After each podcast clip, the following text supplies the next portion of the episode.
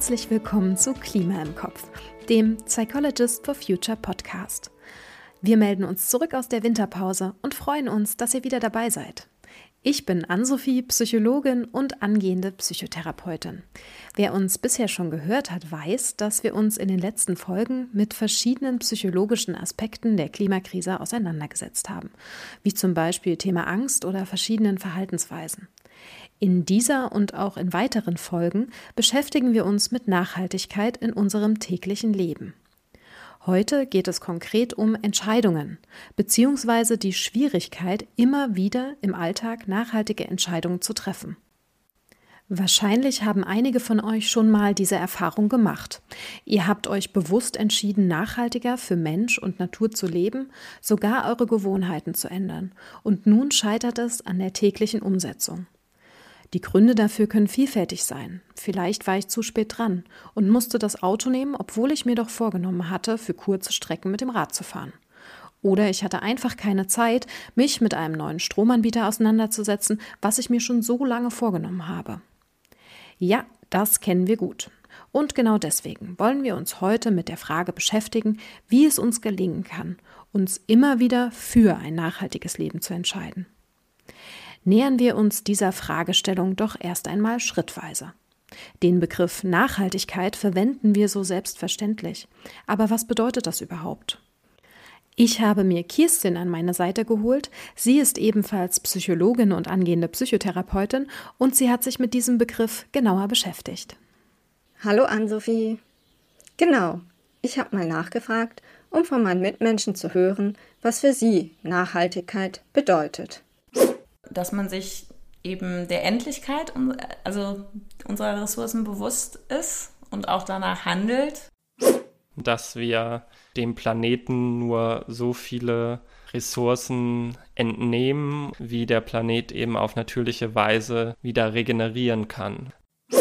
Dinge so lange zu benutzen, bis es wirklich gar nicht mehr geht. Selber mit dem Fahrrad zu fahren, mich anders zu ernähren, dass ich möglichst regional das alles bekomme. Also so wenig Auto fahren wie möglich, äh, nicht mehr so viel Plastikscheiß kaufen, überhaupt äh, möglichst wenig Konsumartikel äh, zu verbrauchen, frisch auf dem Markt kaufen. Und wenn wir früher Ferkelchen hatten, auch, die spielten rum im Stroh und Hühner, Schweine, man kann ja alles nehmen, Kühe. Für mich wäre es wichtig, wenn ganz oben angefangen wird, nachhaltig produzieren. Ökonomische Nachhaltigkeit, Warum man da als Ziel wieder ein Wachstum ansetzt, das kann ich dir nicht erklären. Weil für mich Wirtschaftswachstum hat eigentlich fast immer auch für mich mit einer Ausbeutung unserer ökologischen Ressourcen zu tun. Vieles von dem, was wir gerade gehört haben, spiegelt sich in dem geläufigen Verständnis von Nachhaltigkeit wider. Der Begriff ist aktuell allgegenwärtig, dennoch gibt es keine allgemeingültige, feste Definition.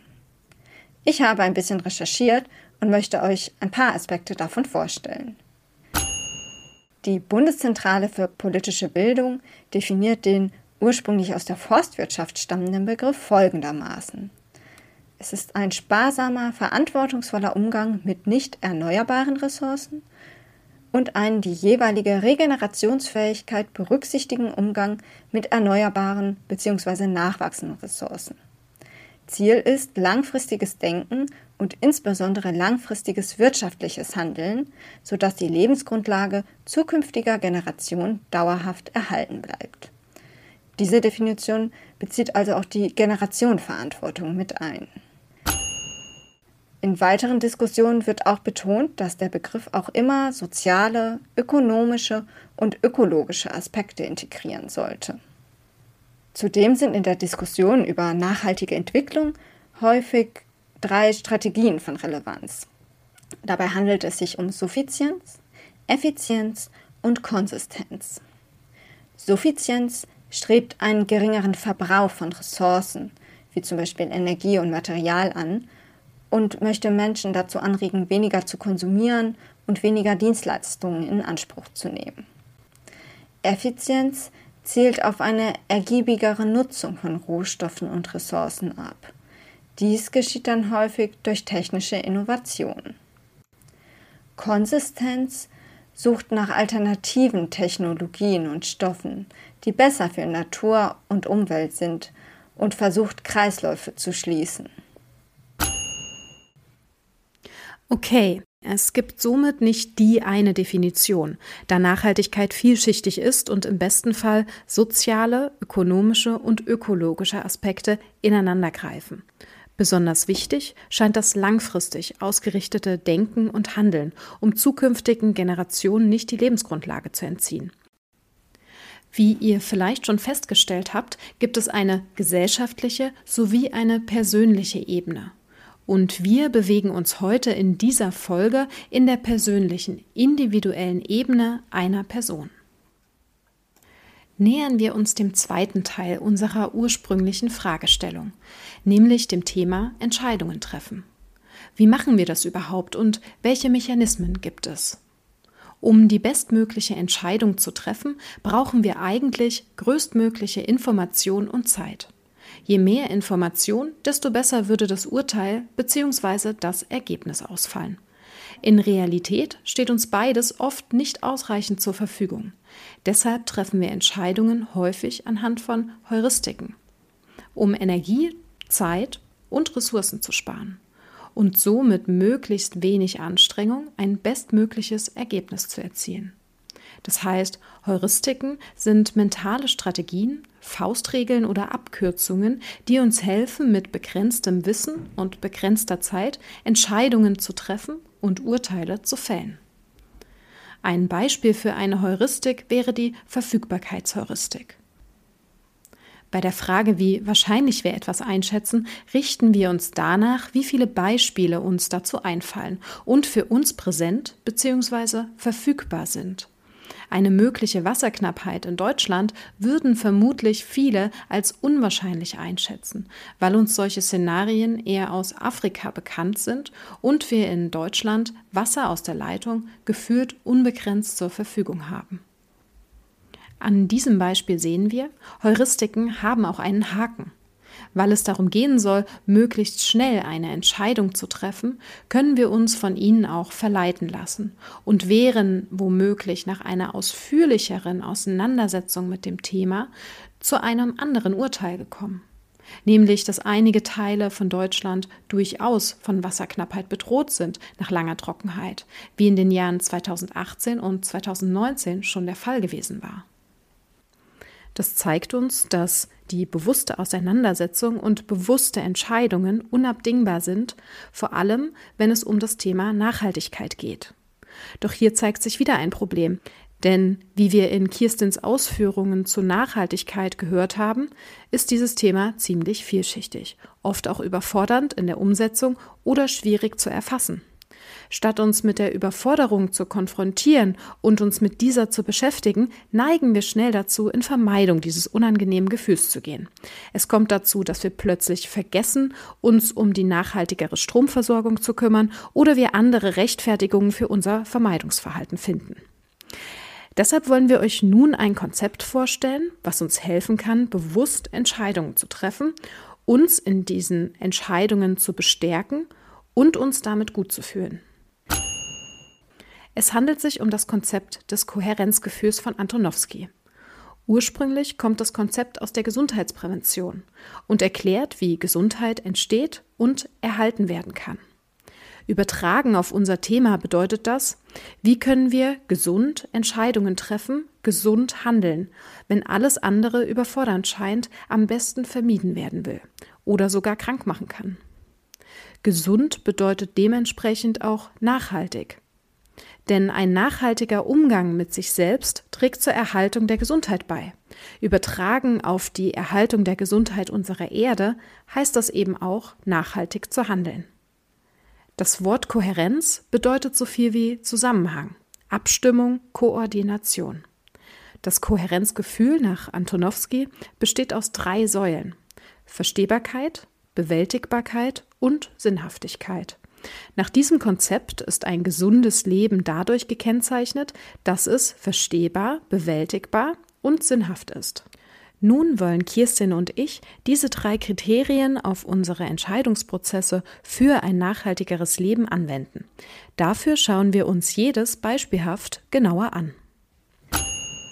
Verstehbarkeit bedeutet, dass eine Herausforderung, die mir bevorsteht, kognitiv klar und strukturiert ist, damit ich ein Problem überhaupt begreifen kann. Wir können uns zwar entscheiden, nachhaltig zu leben, sind aber im Alltag dann mit vielen Herausforderungen konfrontiert. Dabei kann es helfen, diese auf eine bestimmte Sache herunterzubrechen. Was davon verstehe ich oder welchen Teilbereich möchte ich verstehen? Kirstin, welche Teilbereiche könnte man sich denn jetzt im Bezug auf die Nachhaltigkeit genauer anschauen? Ja, das ist total wichtig, weil wenn man sich zu viel vornimmt, ist die Gefahr groß, dass man scheitert und dann einfach frustriert ist und wieder aufhört. Ähm, genau, darum ist es so wichtig, sich einen Teilbereich anzuschauen. Man könnte sich zum Beispiel entscheiden, mehr darüber zu informieren, wo überhaupt das eigene Obst und Gemüse herkommt, was man zum Beispiel im Supermarkt kauft. Ähm, oder man interessiert sich vielleicht für nachhaltige Geldanlagen. Dann kann man versuchen herauszufinden, was die Bank überhaupt mit dem Geld macht. Oder man sagt, man möchte sich mehr über Konsum im Allgemeinen informieren. Und dann könnte man herausfinden, wie und wo die Kleidung produziert wird. Ja, gute Ideen, die du da genannt hast. Und stimmt, wir sehen häufig, dass es vorkommt, dass uns bestimmte Hintergrundinfos gar nicht vorliegen. Deshalb lohnt es sich für nachhaltige Entscheidungen im Sinne der Verstehbarkeit, Dinge zu hinterfragen, sich einen Überblick zu verschaffen und Infos zu recherchieren. Widmen wir uns dem nächsten Kriterium, der Bewältigbarkeit. Das ist die Zuversicht, dass die Herausforderungen und Belastungen im Wesentlichen zu bewältigen sind. Hm, Kirstin, was könnte dir ein Gefühl von Bewältigbarkeit geben und dir helfen, dich für ein nachhaltigeres Leben zu entscheiden? Ähm, ja, für mich ist da total wichtig, dass ich in Kontakt komme mit anderen, die sich dieselbe Frage schon mal gestellt haben oder auch gerade stellen oder auch über andere zu lesen, Filme zu schauen, Leute, die auch so eine Vision haben und mich inspirieren. Und dann erkenne ich vielleicht Vorbilder und sehe, was andere schon machen. Was mir auch immer hilft, ist, ähm, auf die eigenen Ressourcen, also auf das, was ich schon geschafft habe, zu schauen. Und dazu gehören auch Zeit und Geld, denke ich immer wieder. Das, das ja, ist einfach zeitintensiv und manchmal auch erstmal kostenintensiver, sich da für ein nachhaltigeres Leben zu entscheiden. Und dann kann ich aber schauen, was überhaupt möglich ist im Rahmen meiner Ressourcen ähm, und auch abschätzen, inwieweit ein bestimmter Teilbereich für mich überhaupt bewältigbar ist. Ja, sich zu hohe Ziele zu setzen, wäre somit eher ungünstig, da diese im Rahmen meiner Ressourcen und Kapazitäten vielleicht gar nicht zu bewältigen sind. Es hilft also ein realistischer Blick darauf und die eigenen Ziele anzupassen, vielleicht kleinschrittiger zu formulieren. Gleichzeitig können wir unser Gefühl von Bewältigbarkeit erhöhen, indem wir uns zusammenschließen, uns Hilfe und Anregung bei anderen suchen, wo wir nicht weiterkommen oder Inspiration benötigen. Das dritte Kriterium ist Sinnhaftigkeit. Das heißt, einen Sinn im eigenen Tun zu sehen. Denn dann ist es es auch wert, in diese bevorstehenden Herausforderungen Energie zu investieren. Der Psychiater Viktor Frankl hat sich viel mit diesem Thema Sinnhaftigkeit auseinandergesetzt. Er kam unter anderem zu dem Schluss, dass wir unser Leben als sinnhaft erleben, wenn wir es nach unseren Werten ausrichten. Ich kann mich fragen, was sind meine Werte? Was möchte ich erreichen? Wenn zum Beispiel Sicherheit ein zentraler Wert für mich ist, könnte ich mich für sichere Radwege und Tempo 30 in der Umgebung meines Wohnortes einsetzen. Wenn Genuss ein wichtiger Wert für mich ist, dann ist es vielleicht motivierend, verschiedene leckere vegane Rezepte auszuprobieren. Außerdem könnte ich mich fragen, was möchte ich in 20 Jahren zurückblickend sagen können? Vielleicht traue ich mich, eine Utopie zu erträumen. Kirstin, was wären denn denkbare Utopien im Kontext Nachhaltigkeit, die meinen Entscheidungen Sinnhaftigkeit verleihen könnten? Hast du selbst vielleicht eine Utopie vor Augen? Hm. Ja, also eine Utopie, die ich habe, ähm, ist, dass ich gerne in einer grünen, lebendigen Innenstadt möglichst ohne Autos leben würde, in der viele FußgängerInnen und Fahrradfahrer unterwegs sind, äh, es viel frische Luft gibt, ähm, ja, und die Leute sich begegnen können. Oh ja, das klingt gut. Darauf hätte ich auch total Lust. Voll gut.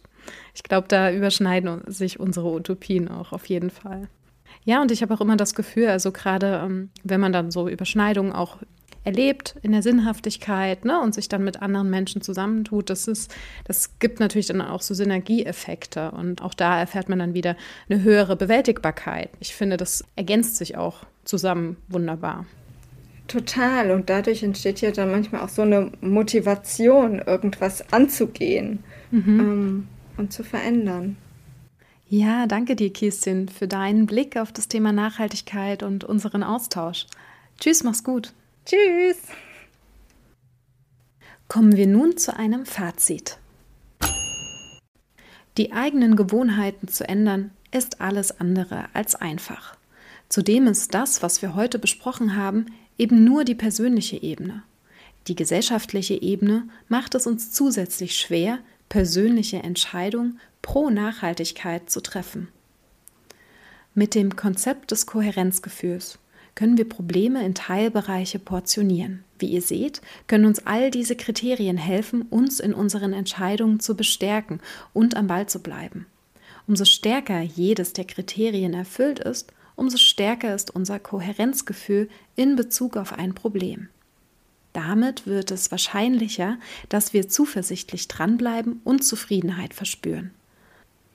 Es profitiert somit nicht nur das Klima, sondern auch die eigene Gesundheit davon, wenn wir unser Leben dahingehend verändern, dass es verstehbarer, bewältigbarer und sinnhafter wird. Als Impuls möchten wir mitgeben, euch selbst mal einen Teilbereich im Zusammenhang mit einem nachhaltigeren Leben auszusuchen, den ihr anhand des Konzepts des Kohärenzgefühls analysieren möchtet. Ich danke euch fürs Zuhören, sage Tschüss und bis bald.